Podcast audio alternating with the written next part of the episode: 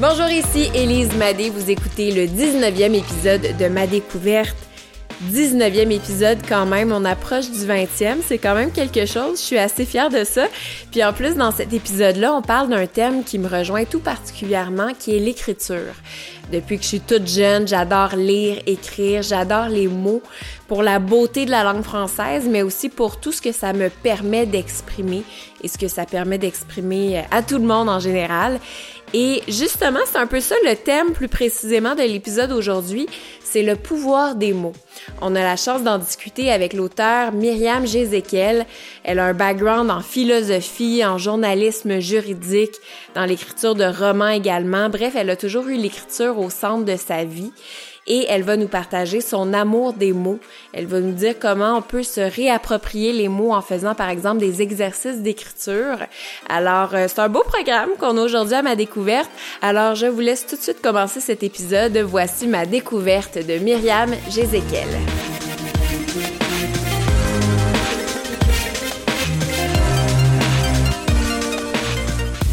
Merci beaucoup d'être là, Myriam. Merci de ton invitation. Euh, je me demandais, bon, je te, te connais pas beaucoup, j'ai vu un peu ce que tu faisais, je sais que tu es journaliste, que tu as un, background en philosophie, euh, que tu animes aussi des ateliers d'écriture, mais comment tu te décrirais autrement que par euh, ces professions-là, pour ceux qui ne te connaissent pas? En fait, les, les, mots, je te dirais, relient beaucoup la, la personne que je suis et la, la profession que j'exerce. Euh, mais ça a beaucoup évolué, ça a vraiment beaucoup évolué. Euh, je te dirais que quand j'étais jeune, j'ai toujours été sensible aux mots. Ils ont toujours une résonance particulière et même et même, enfin je, je sais que les gens sensibles aux mots comme moi me comprendront. Euh, on va parfois retenir davantage une petite phrase qui nous a été dite au bon moment, euh, un, un, message euh, particulièrement tendre. Euh, je veux dire dans l'enfance, les mots restent alors que parfois on peut être moins sensible à certains gestes ou euh, alors que les mots restent. Donc euh, ça me définit, je te dirais que ça me définit pas mal personnellement et, euh, et puis j'ai eu de la chance de pouvoir utiliser en fait cette sensibilité pour les mots dans ma profession.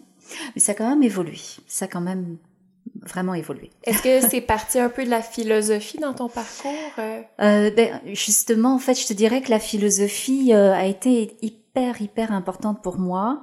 Euh, au départ, les deux étaient là. C'était un duo. Je veux dire, la littérature, euh, vraiment, je m'interpellais beaucoup. Mais comme j'étais déjà très euh, très émotive et très sensible, euh, j'avais comme besoin d'une petite épaisseur. Et je trouvais que la philosophie, cette maîtrise de la pensée, cette force du raisonnement, cette manière d'aiguiser son jugement, de, il y a aussi une agilité intellectuelle qui m'intéressait.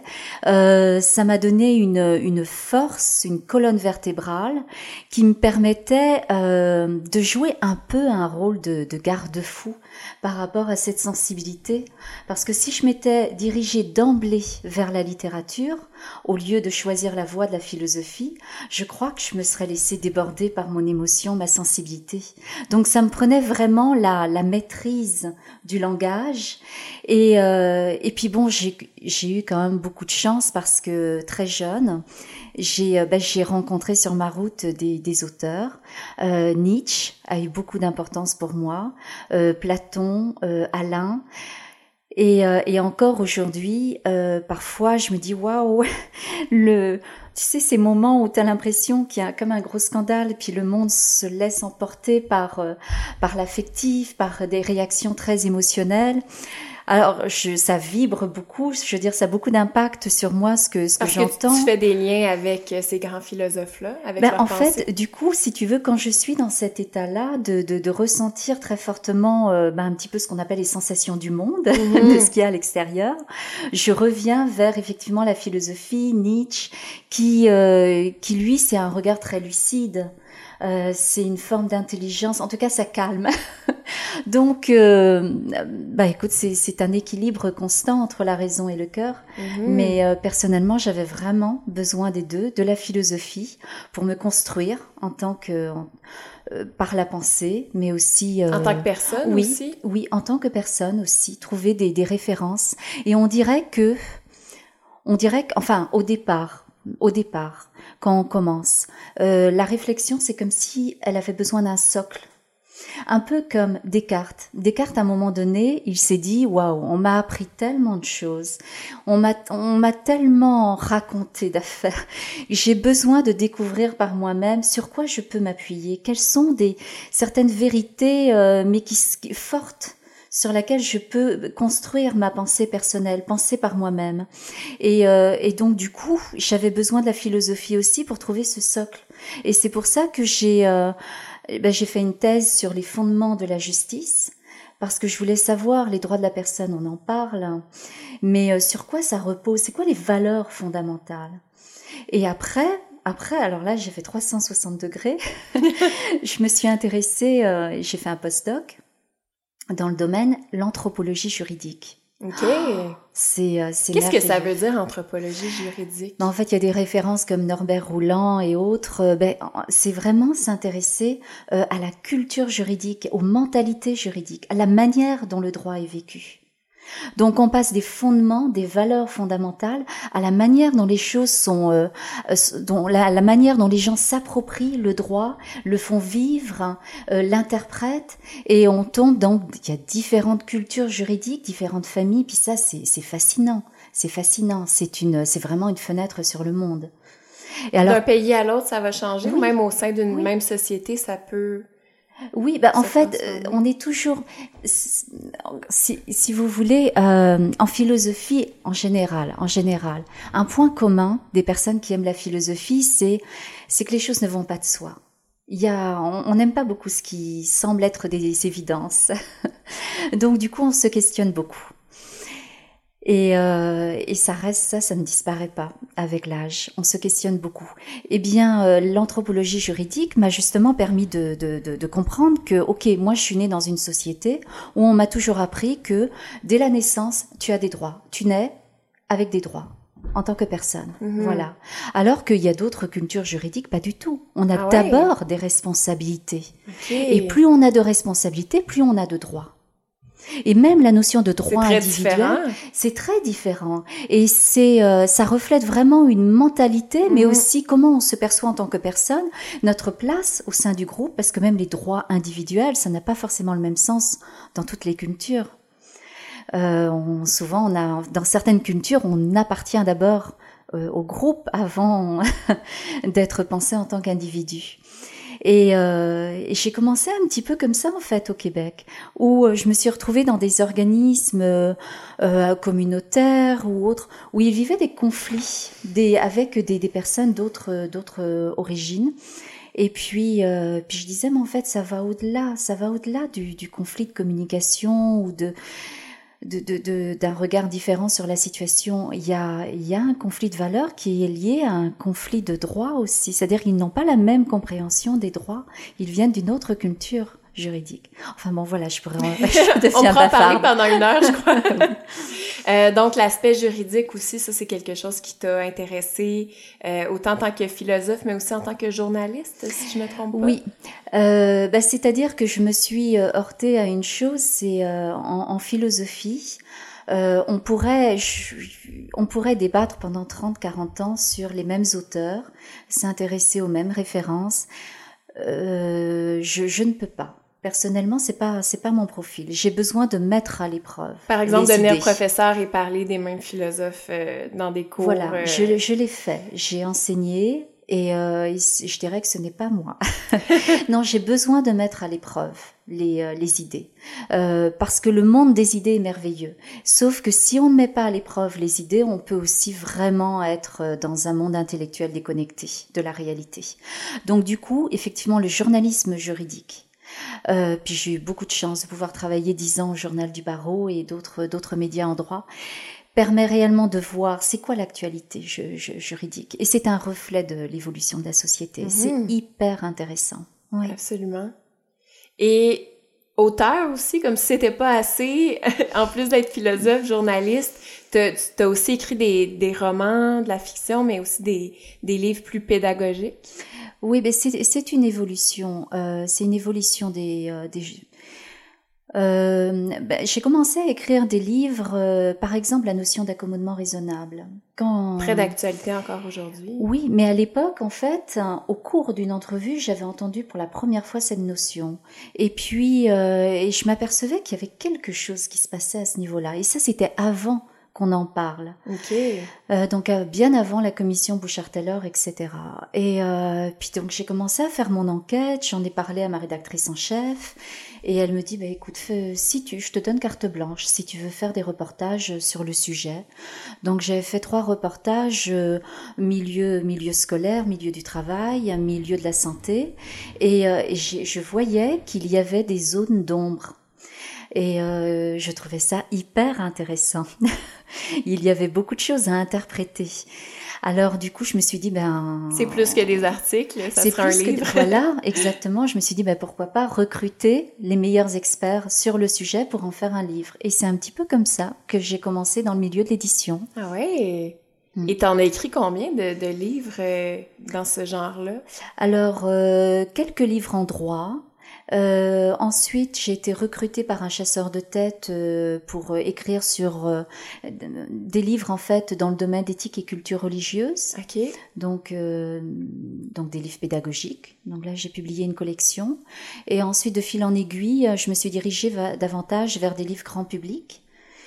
Et, euh, et, là, on m'a fait, on m'a fait euh, des propositions également euh, d'écriture merveilleux sur des sujets sur des sujets ou peu importe. Non, mais je profiter de l'instant présent. OK. Ça, c'était pas ton idée, de ce que je comprends? Non, c'était une commande. Ah ouais? Et je n'ai pas résisté à la chose. Je me suis dit, mais oui. C'est un mot euh, dont on entend beaucoup parler aussi, l'instant présent, l'importance de, de l'instant présent, qui peut être aussi galvaudé parce qu'on l'utilise à toutes sortes de sauces. Donc, oui. comment tu t'es approprié ce sujet-là? Alors, d'une manière, bah, euh, au départ, j'ai fait comme je fais d'habitude, c'est-à-dire euh, je suis chercheur, donc je commence par faire des recherches pour vraiment cerner, pour cerner le sujet. Et puis euh, finalement, ma manière de l'aborder correspond à la personne que je suis euh, j'avais pas envie d'en faire un ouvrage intellectuel. Parce que pour moi, profiter de l'instant présent, puis je dis vraiment pour moi, mais euh, il se trouve que c'est quand même devenu un, best-seller. Il a été réédité cinq fois, donc je veux dire, euh, il y a d'autres personnes qui ont la même vision que moi, la même, le même rapport à l'instant présent. c'est un art de vivre. c'est vivre mhm. l'instant présent, ce n'est pas le penser. Donc il y a tout un parcours à travers ça. Il y a, c'est un éveil des sens. C'est ressentir plus fortement les choses pour vivre davantage. Moi, dans les, dans les réflexions, dans les peurs, dans les ruminations, mais d'être plus dans les cinq sens, comme tu disais, de, de, de savourer ce qui se passe en ce moment même et pas ce qui s'est passé il y a cinq secondes et non ce qui va se passer dans cinq secondes. Oui, oui. En fait, euh, c'est retrouver la saveur des choses. Et euh, là, on sait que les saveurs, euh, il y, en, y en a beaucoup. il y a beaucoup de subtilité dans les saveurs. Mais euh, là où j'ai eu beaucoup de chance, c'est que en fait mon éditeur à Paris m'a proposé après, donc en fait c'est cette année, donc des années plus tard, donc d'écrire un livre, un, roman coach sur la saveur de l'instant présent. Qu'est-ce que c'est un roman coach? C'est un petit peu euh, comme un roman initiatique, c'est-à-dire que le personnage principal vit une difficulté. Là, en l'occurrence, hein, c'est une femme qui porte un certain bagage, qui euh, qui pèse sur ses épaules par rapport au passé et qui a tendance à s'angoisser pour l'avenir. Donc autant dire qu'elle n'est pas du tout dans, dans l'instant présent. Et elle nous ressemble beaucoup. Faut l'avouer. Je me reconnais déjà dans la description que tu as donnée. Ben, c'est une femme qui court. Mm. Elle, euh, elle a besoin, elle a besoin de courir parce que s'arrêter euh, la ramène à, à ses angoisses. enfin, angoisse c'est peut-être un mot fort, à ses inquiétudes. Et, euh, et donc elle rencontre quelqu'un. Là, en l'occurrence, je n'ai pas voulu lui la faire rencontrer un gourou parce que je n'ai pas cette mentalité-là de gourou. Je n'aime pas les gens qui se autoproclament maître à penser au gourou. Non, elle rencontre en fait une femme plus expérimentée qui a eu une prise de conscience dans sa vie, qui a fait qu'elle a changé son mode, son mode de vie. Et donc progressivement, au fil des, euh, des chapitres, elle l'amène réellement à s'éveiller à l'instant présent, à développer une, qualité d'attention et une qualité de présence à soi, mais avec pour effet de ricochet une présence euh, à l'autre, une qualité d'écoute. Et on sait très bien que pour, euh, se mettre à l'écoute de l'autre, du monde qui nous entoure, il faut aussi savoir s'écouter soi-même. Euh, entendre ses propres mots, entendre sa propre voix intérieure. Et, euh, et, donc c'est une histoire qui se termine bien. J'espère. donc c'est une fiction, mais qui euh, met de l'avant certains concepts euh, qui vont faire réfléchir le lecteur. Oui, d'ailleurs la fin de l'ouvrage, il y a des conseils pratiques. Ok. C'est-à-dire qu'on suit donc l'histoire de cette femme à laquelle on peut s'identifier et on peut justement s'approprier ses gestes parce qu'elle montre l'exemple. Donc, mhm. et à la fin, vous avez des exercices pratiques qui euh, voilà permettent euh, de, de, de, faire des bilans de conscience, de, de voilà, enfin c'est un apprentissage de, de l'instant présent. Et tu as une autre fiction aussi que tu as écrite, euh, un autre roman? Oui. Alors l'autre roman, ça c'est mon initiative personnelle, c'est un roman agenda. OK, ça aussi j'avais jamais entendu ça. Est-ce que c'est toi qui l'as inventé? Oui, ben en fait à ma connaissance, enfin je n'en connais pas d'autres. OK. Mais euh, oui, je me suis dit qu'on est quand même dans une société où on communique énormément par SMS, euh, euh, Messenger et, et, autres. Et puis, et puis parfois on communique même plus comme ça que face à face. Ben oui, c'est clair. En tout cas, dans ma vie personnelle, souvent, ben mes contacts avec la plupart des personnes vont se faire via les, les, réseaux sociaux, via des, des, messages textes, téléphone. Oui. Parce que à part euh, les gens avec qui on travaille, des fois on n'a pas la chance de côtoyer euh, au quotidien nos proches euh, toujours. Donc effectivement, je me reconnais là-dedans. fait que je suis curieuse de t'entendre sur la suite. Mais je pense qu'il y a beaucoup de gens qui se reconnaissent. Hein, ouais, c'est ça. C'est un, c'est un nouveau mode de communication et, du coup, je me suis dit, ben là, j'allais le faire sous forme d'agenda papier, mais c'est le même principe que de communiquer de façon virtuelle. Et donc, euh, c'est une mère et une fille hein, qui ne se voient pas, ou pas assez, ou qui se croisent dans l'appartement, il y en a une qui arrive, l'autre qui part, et, et donc elle s'écrit des petites notes dans, dans l'agenda, et elles se ah. répondent par petites notes. As-tu pensé à tel truc Donc au début, c'est anecdotique. Sauf qu'à un moment donné, il se passe quelque chose, un événement qui est déstabilisant, et là, les mots hurlent. Et c'est ça que je voulais. Je voulais un langage oral. Je voulais que ce soit un dialogue avec des mots qui soient euh, un langage viscéral où on entend, on entend la résonance des mots, euh, les mots qui hurlent, les mots qui euh, qui, qui, qui réclament aussi la présence physique la présence physique de l'autre.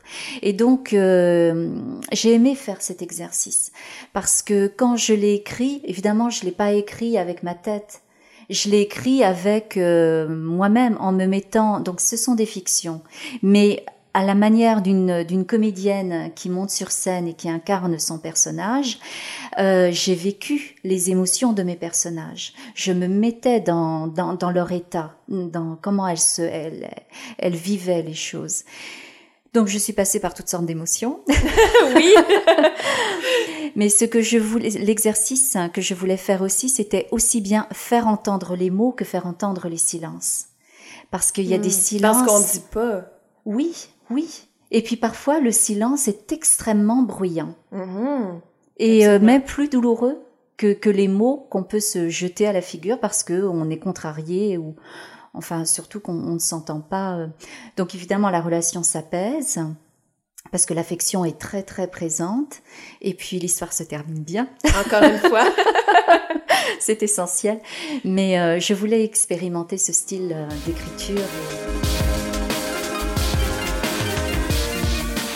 On voit que dans ton travail, tout est complémentaire, si je peux dire, parce que tu utilises plein de formes d'écriture différentes, autant dans le pédagogique que dans les romans dont tu viens nous parler, euh, que dans euh, ton enseignement quand tu étais euh, professeur de philosophie. Tu sais, c'est, c'est toutes sortes de manières d'écrire différentes. Puis je trouve que ça nous amène bien vers, vers le thème que tu as choisi pour, pour notre discussion aujourd'hui, qui est le pouvoir des mots. Oui. Euh, puis comme tu l'as expliqué, les mots sont au centre de ton parcours professionnel, de ta vie depuis toujours. Donc, euh, je pense qu'on va avoir beaucoup de choses à dire là-dessus. Mais pour euh, pour bien commencer donc cette réflexion là sur le pouvoir des mots, selon toi, qu'est-ce que en fait qu'est-ce que tu veux dire par le pouvoir des mots? Ben en fait, je vais, je vais peut-être l'expliquer sur comment comment ça m'est venu en fait, comment ça ça s'est intervenu dans ma vie. Euh, parce qu'au départ, quand même, venant d'un milieu de, de, la recherche, un milieu plutôt très intellectuel même, euh, et puis ayant exercé en journalisme juridique pendant très longtemps, même si après j'ai déployé euh, plus euh, vers d'autres sujets, gestion, etc., RH et, et d'autres sujets, tu comprends que c'est une écriture qui est très maîtrisée. On est quand même... Il y a une structure à respecter oui, aussi, j'imagine. Oui. Et il y a, y a une réflexion, il y a, il faut, il faut pouvoir cerner rapidement c'est quoi les enjeux. En fait, tu connais parfaitement. C'est pas spontané là, c'est pas. Non de l'écriture automatique. Là. Et, euh, et, je te dirais qu'à ce, moment, à ce moment-là, tout ça était très très professionnel. Euh, et à un moment donné, euh, il y a eu quelqu'un dans ma vie qui euh, s'est dans mon entourage qui s'est retrouvé en difficulté. Et, euh, et puis donc les gens cherchaient à l'aider. Puis je me suis posé la question au-delà de euh, qu'est-ce que je peux faire pour toi? Ou des ou des gestes ou des ou lui rendre service. Je voulais vraiment l'aider et du coup je me suis dit waouh comment est-ce que je peux l'aider? Puis euh, et c'est là où les mots me sont apparus. Je me suis dit ah, écoute tu as tu as cette compétence de pouvoir utiliser les mots et si tu l'utilisais aussi dans ta vie privée plutôt que de le contenir juste à ta sphère professionnelle? Et euh, cette personne avait besoin de, de soutien, d'encouragement, avait besoin, euh, avait besoin de, de, de, de mots forts, qui euh, vraiment des mots qui qui, euh, qui, qui, soutiennent. Du coup, ça a été aussi ma, mon mode de résilience. Ça a été de créer ma compagnie au petit bonheur des mots, Ok. qui sont des petites boîtes à messages alors ça commence le matin par 52 euh, bonnes raisons de se lever du bon pied. c'est le petit zeste d'orange de motivation quand on se lève. J'en aurais besoin parce que moi c'est rare que je me lève du bon pied, mais bon, c'est une autre histoire. Et puis ça se termine euh, numéro 7 par 52 euh, euh, rêveries pour bien s'endormir. Ok. Puis il y en a pour relaxer, il y en a pour prendre du temps pour soi, il y a des mots d'amour, il y a des mots d'amitié, il y a des... Et des mots qui nous accompagnent dans notre quotidien pour mieux vivre. oui, exactement, exactement. Avoir un accompagnement, quelque sorte. Oui, exactement, c'est exactement ça. L'idée, c'est d'être accompagné par des mots.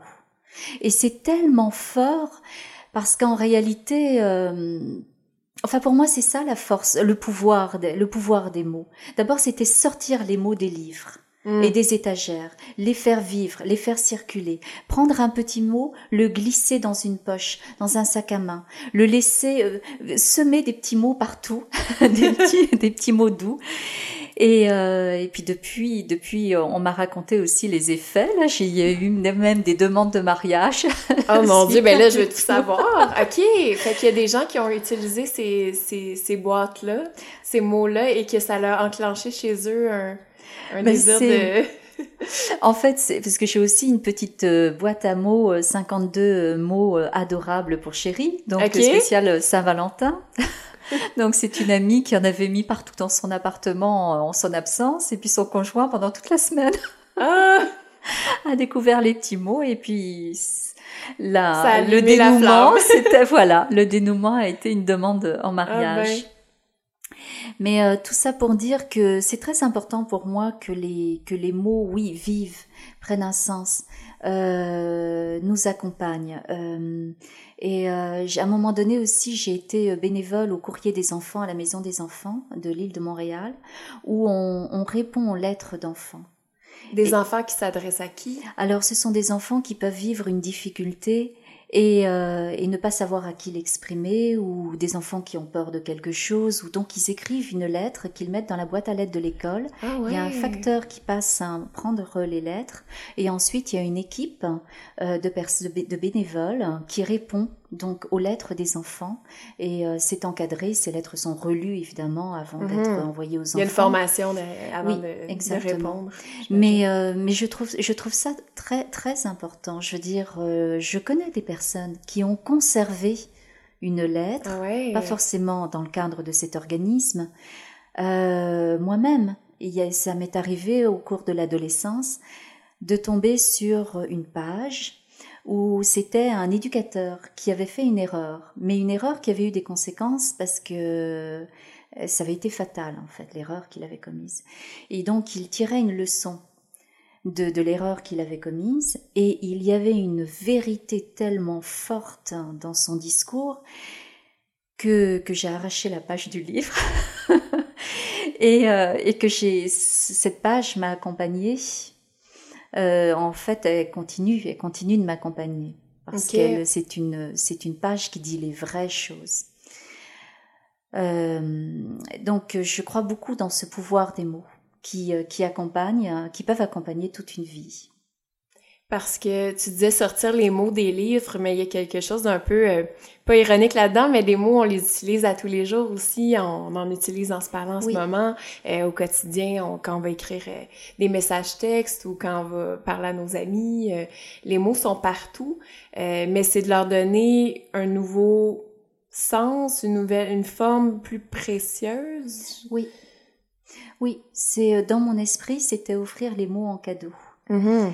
C'est euh, donc c'est l'intention qui fait qui fait la, la, différence et on le sent nous-mêmes quand une personne nous dit un message qui, qui s'adresse particulièrement à nous. Je veux dire, je pense qu'on peut offrir des mots en cadeau. J'en suis convaincue que certains mots sont des cadeaux.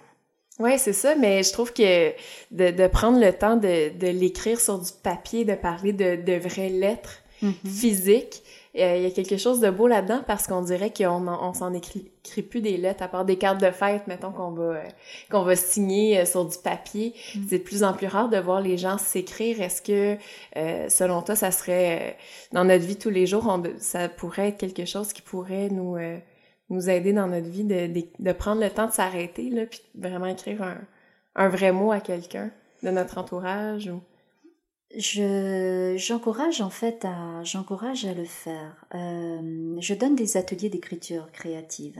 Euh, je peux donner le nom de, oui, oui, l'organisme Alain Fusard, qui est donc un organisme vraiment de créativité. Et, euh, et les personnes, euh, voilà, écrivent euh, en fait toutes sortes de. Ça peut être, je leur demande d'écrire une lettre à leur auteur préféré. Et l'exercice suivant, je leur demande d'imaginer qu'ils sont l'auteur et qu'ils répondent. Ah ouais Qu'ils sont l'écrivain et ils répondent à la lettre. Euh, en fait, à leurs voisins. Ah, Donc, il y a un échange de, de, lettres. Chacun joue le...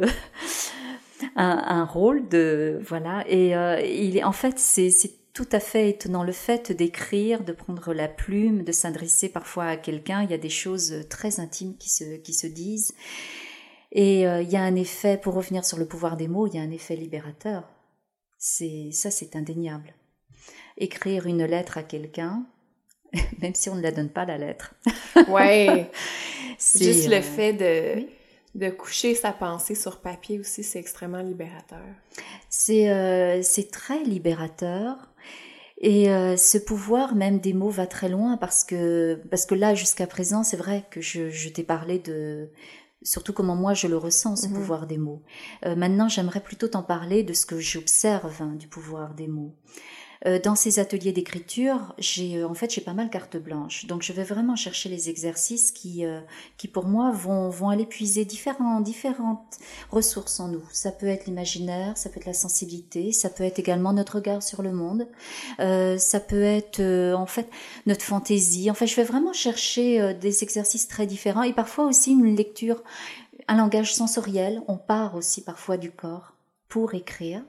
Donc euh, on part du corps au mot. Euh, et, euh, et, oui, j'observe dans ce groupe. D'abord, c'est un, c'est un bonheur. Je, je, le dis parce que je suis heureuse de le dire. non, c'est un, c'est un, c'est un bonheur d'offrir ces, ces ateliers. Il y a, il y a quelque chose qui se passe, je sais pas, une, une synergie. Et je vois, je vois comment dire des personnalités qui, qui se dévoilent. Je vois même, mmh. même sur le visage Parfois, j'ai vu des visages s'apaiser. C'est thérapeutique.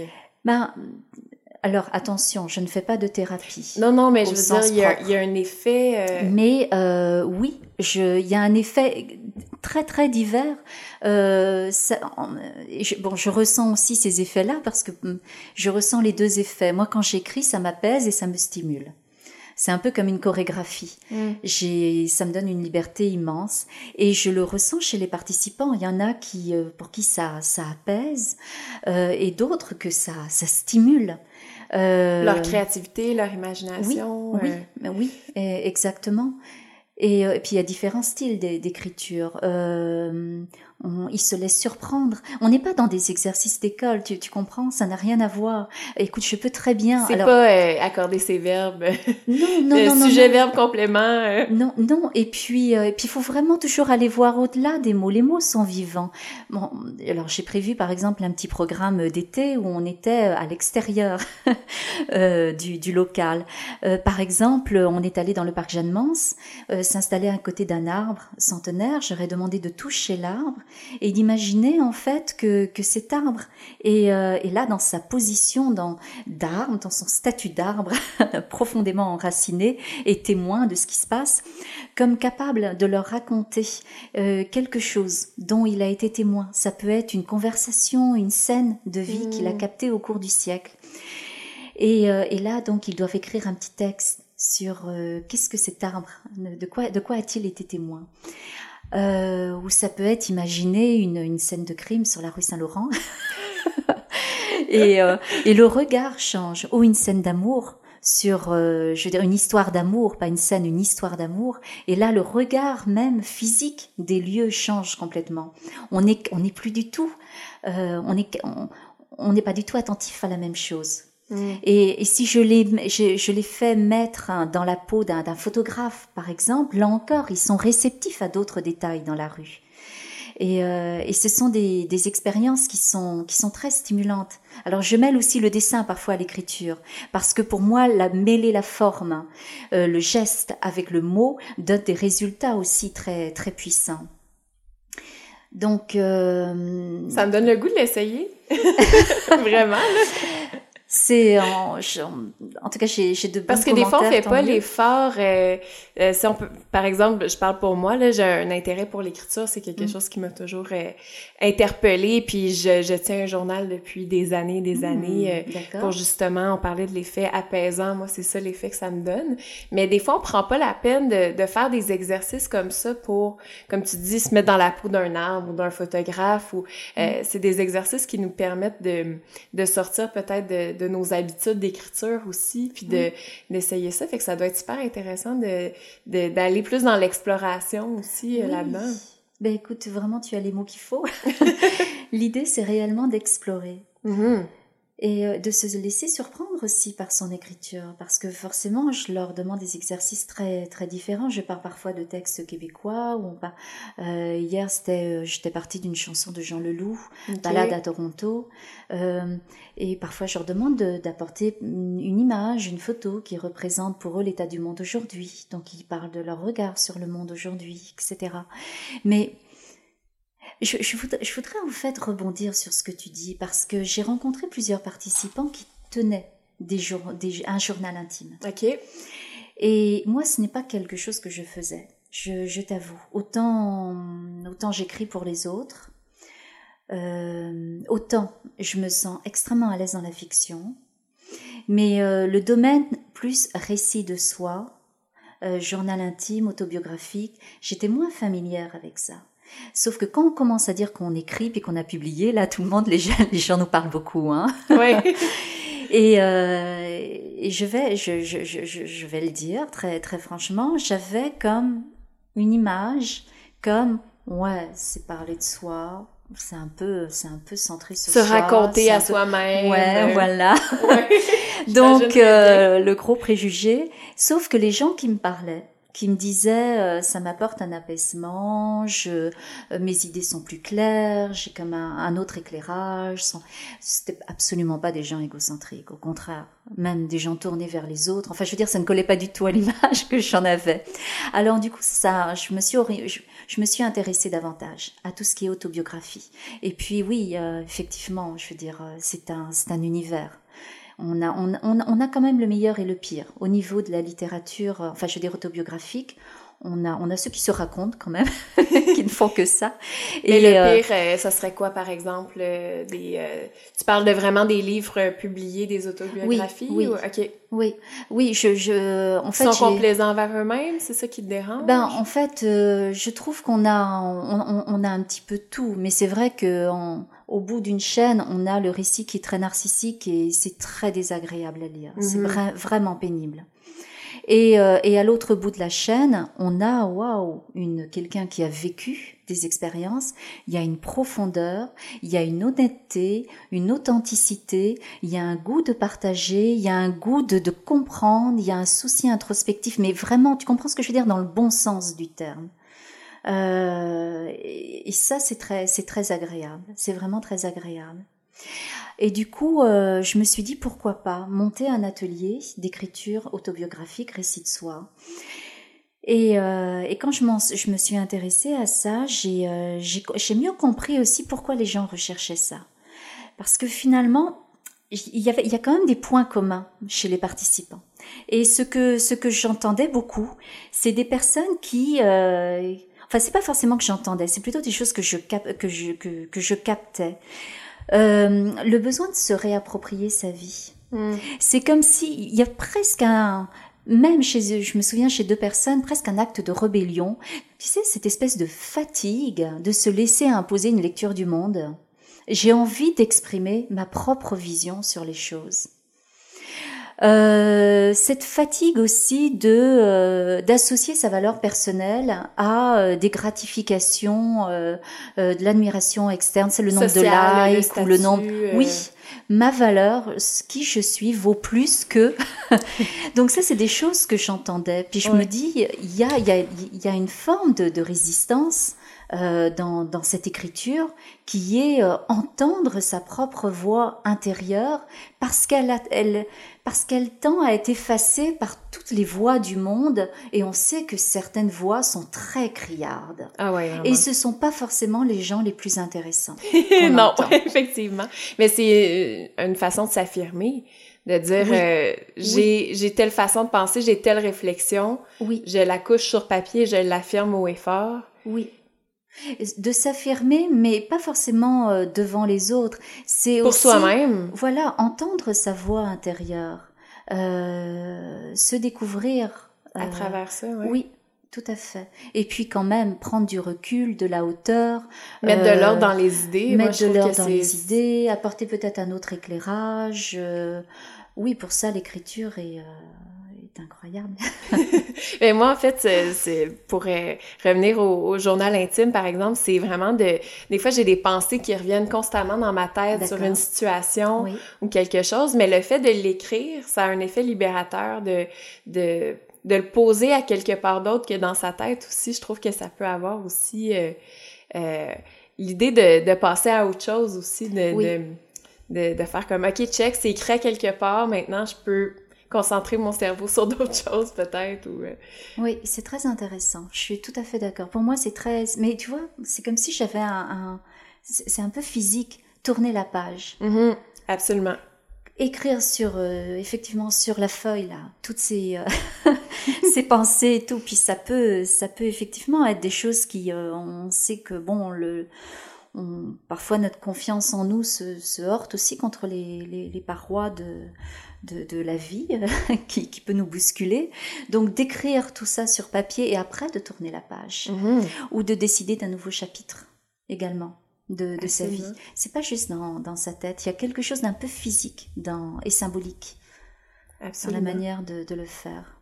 Et puis parfois, euh, c'est, je sais pas si ça te fait ça, mais moi quand je suis heureuse, ça m'a, parce que j'ai plein de carnets, à la maison. Euh, c'est comme un lancer de confetti. J'écris, il y a plein de mots qui sortent, c'est comme... Une explosion de, mots et de joie en même oui, temps. c'est ça. Euh, mm. Puis ça peut être une façon aussi d'exposer une certaine vulnérabilité euh, de l'écriture, euh, d'être très proche de soi. Tu sais, tantôt, quand tu me parlais de ton, de ton roman Agenda, mm. tu me disais, je vivais les émotions, il y a une vulnérabilité là-dedans, il y a une vérité là-dedans aussi qu'on peut, qu'on peut atteindre je, je, je trouve. euh, je trouve. En tout cas, c'est moi, c'est la littérature qui m'intéresse. C'est vraiment la littérature qui sonne juste, mais qui sonne vrai aussi.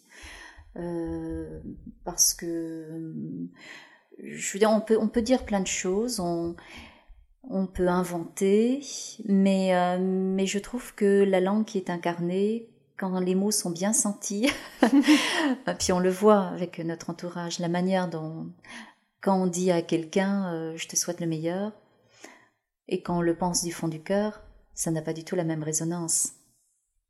Donc euh, je pense que c'est important que ce soit relié à, qui on est, enfin je veux dire au ressenti. Tu abordé un peu tantôt, l'idée d'être à la recherche des likes, euh, d'avoir comme un mm-hmm. certain retour sur les réseaux sociaux. Je me demandais mm-hmm. si, à ce niveau-là, tu avais eu une réflexion là-dessus aussi à travers tes ateliers, l'idée de, euh, de l'écriture qui prend une nouvelle forme aussi sur, euh, sur les réseaux sociaux, les mots qui ont un différent pouvoir, euh, parce qu'on entend beaucoup parler de des, des gens qui, qui peuvent avoir des commentaires haineux sur les réseaux sociaux, les trolls qu'on appelle, les gens qui ont, qui ont ce besoin de, de s'exprimer qui est très fort aussi. je est-ce que selon toi, il y, a un, nouveau poids au mot qui vient un peu avec cet espace public-là qui, qui est maintenant accessible à tout le monde, puis dans lequel tout le monde peut donner son opinion? Ben, j'ai parfois l'impression inverse que le, déballage euh, d'émotions ou de sa vie personnelle ou d'anecdotes ou de waouh non non non Ok. Ma vie est merveilleuse. oui, c'est ça. Euh, je trouve que ça dilue beaucoup le message. Ok. Euh, moi, j'encourage. Bah, en fait, si, si tu veux, au niveau de mes des exercices d'écriture que je demande à mes participants, euh, il y a des, donc il y a des, des, périodes de temps que je leur donne. Parfois, c'est des choses un peu plus longues, mais parfois je leur dis, ok, ok, juste en quelques mots là, comme en six mots dire un message. Ça peut être tellement plus fort, un message qui ne contient que six mots, plutôt que vraiment le long déballage de... parce que ça, ça dilue. Ça dilue le message, ça dilue l'information, et puis les plus bavards, encore une fois, ne sont pas forcément les plus intéressants. Euh, j'aimerais accéder davantage aux gens qui ont quelque chose à dire. C'est pas eux qui s'expriment nécessairement voilà. Euh, sur ces plateformes-là. Oui, oui, mais parce que parfois ils n'ont pas les mots pour le dire. Tout simplement. C'est-à-dire que euh, il y a une richesse, vraiment une richesse intérieure, un, univers très riche, et on dirait qu'ils n'ont pas les mots pour le dire. Comment trouver les mots? Oui. À part aller à tes ateliers, bien sûr. ben, il faut d'abord les entendre, les mots. Il faut d'abord être capable de les entendre et euh, on entend les mots. Euh, enfin, je veux dire, il y a pour recevoir les mots, il faut aussi, enfin, faut savoir aussi les recevoir les mots. Il mhm. faut savoir les dire, il faut savoir les recevoir. Et euh, puis je trouve que oui, c'est facile de faire commerce des mots. Enfin, je trouve ça très très agaçant en fait. Faut, faut faire attention. Je veux dire, les mots ont un poids. Et euh, je trouve qu'aujourd'hui, euh, en fait, aujourd'hui, non, pas forcément aujourd'hui, c'est peut-être probablement depuis toujours, on... peut-être qu'aujourd'hui, quand même, il y a quelque chose qui me frappe davantage. Ou alors, c'est parce que dès que je dis euh, que j'ai écrit sur un thème, par exemple, profiter de l'instant présent, les gens disent ah mais oui, je connais, ta, ta, ta, et ils me sortent plein plein de mots, mais qui ne leur appartiennent pas ce sont des mots qu'ils ont empruntés mm. alors à un gourou ou qu'ils ont empruntés à un auteur. Et, euh, et donc ces mots n'ont aucun poids. En fait c'est comme des, des coquilles vides. Et faut et je trouve que je trouve ça dommage. Je trouve que ça serait bien que les gens développent leurs propres mots que c'est qu'il y a d'air à des mots à une pensée sans y réfléchir plus loin que ça. Ben ça, c'est la philosophe qui parle, je crois. Ben, c'est quand même très très fréquent en fait que les gens utilisent des, des, jargons ou se, se, se disent ah je suis adepte d'eux et hop ils adoptent le discours de quelqu'un dont ils ont appris mais ils ne comprennent pas le sens. C'est-à-dire que derrière les, les, mots, il y a différentes représentations, il y a différentes significations. Il faut creuser davantage. Euh, on peut pas s'en servir simplement comme ça, euh, comme des balles qui qui rebondissent et qui finissent par tomber, elles finissent par tomber au sol. Donc, euh, pour moi, le pouvoir des mots, ce serait quand même de les entendre, de se les approprier et d'aller au-delà des, euh, des du jargon, au-delà de, des phénomènes de mode euh, où ah on répète les mots qu'on a entendus alors qu'ils n'ont aucune idée de ce que la personne avait comme philosophie derrière ces mots mhm. ou du sens.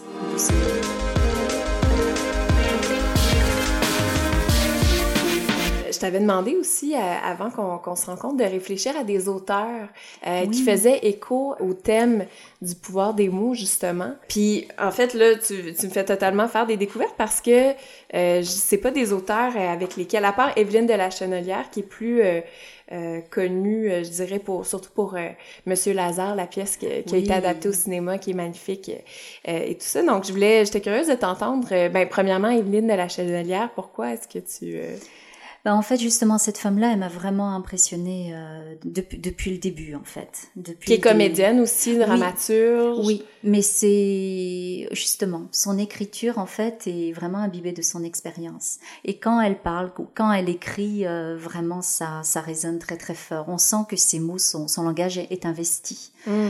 Et euh, c'est incarné. Et ça, ça paraît, ça donne. Et puis en plus, elle a tendance à utiliser aussi des images. Et ces images sont très parlantes. En tout mhm. cas, vraiment, j'adore cet auteur. Est-ce qu'il y a d'autres auteurs aussi que, dont tu voulais... Il n'y a pas si longtemps, en fait, j'ai découvert euh, Mélissa Véro. Oui, je la connaissais pas, c'est une Québécoise. Oui, elle est toute jeune. Euh, mais là, il y a quelque chose de de, de, de, léger, de fluide, de aérien dans son écriture. Euh, c'est très très agréable et en même temps il y a une profondeur.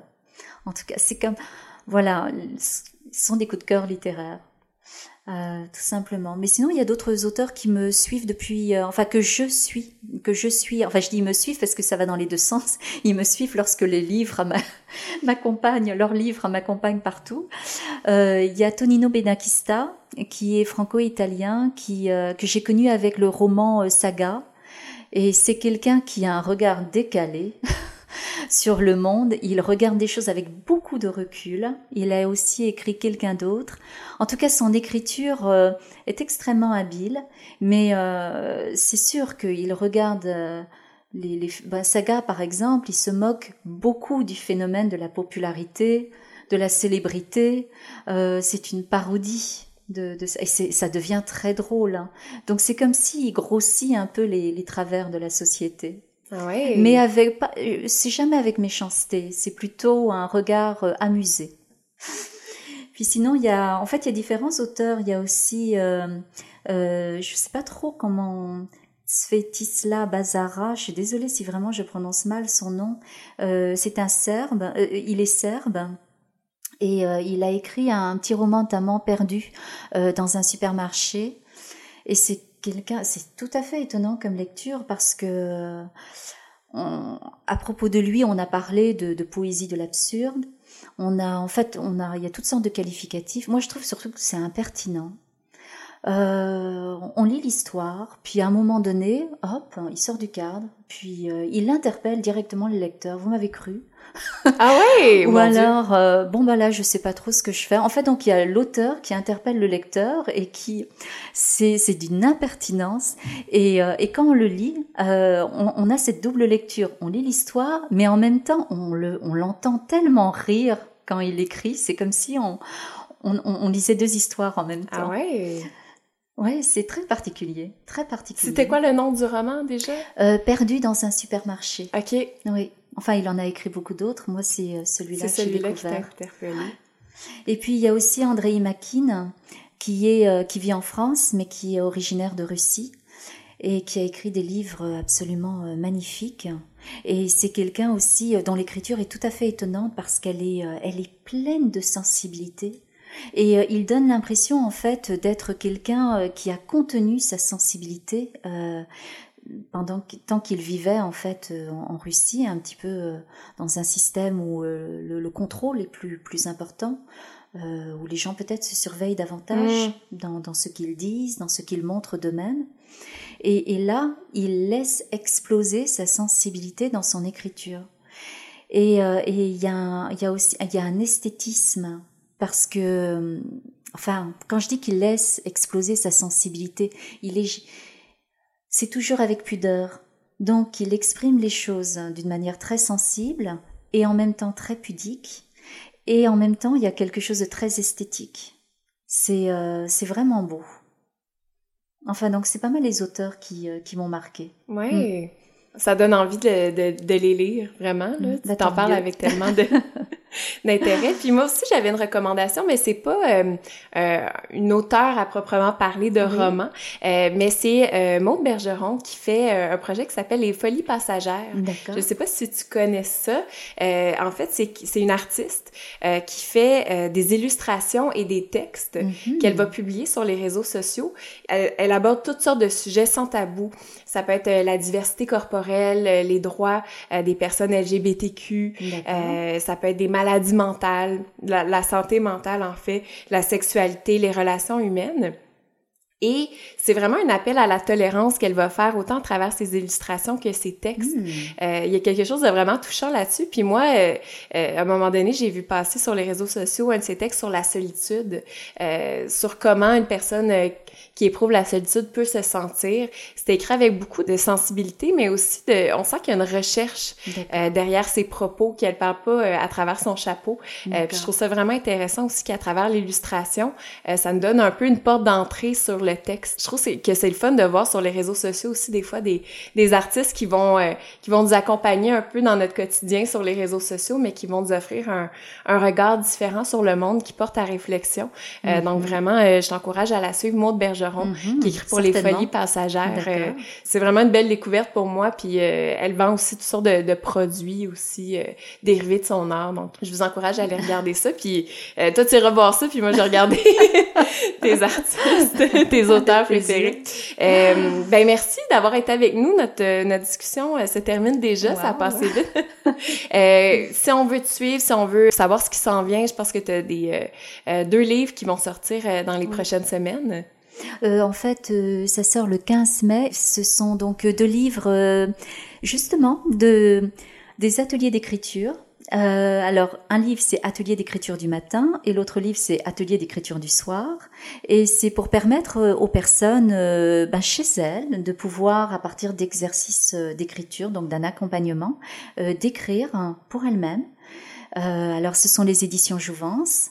Euh, qui vont publier ça, donc en mai, euh, en mai, le 15 mai. Et sinon, tes autres livres sont disponibles en librairie, j'imagine? Oui, les deux livres, ben, donc La saveur de l'instant présent aux éditions ici, et puis euh, PS, hein, j'ai oublié de te dire, aux éditions Amalté, sont effectivement ont été publiés en 2018, donc oui, ils sont disponibles en librairie. Merci beaucoup d'avoir pris le temps de discuter avec moi. Puis euh, euh, ton amour pour les mots euh, se transmet vraiment bien, puis ça donne envie de mieux les apprécier, de mieux les savourer. C'était vraiment intéressant. Merci. Hmm, ben, je te remercie aussi beaucoup. C'était très agréable de faire l'entrevue avec toi. C'était ma découverte de Myriam Jézéquel. Je m'appelle Élise Madé. Merci d'avoir écouté ce podcast au complet. Vous savez pas à quel point c'est important pour moi. Puis ce qui serait important aussi, c'est de donner un petit 5 étoiles au podcast. Sur ce, je vous dis au revoir et à très bientôt. Ah, et juste avant de se quitter, je suis en train de réfléchir à des nouveaux concepts pour ma découverte. Je pense que ça va être bien intéressant. Restez à l'écoute.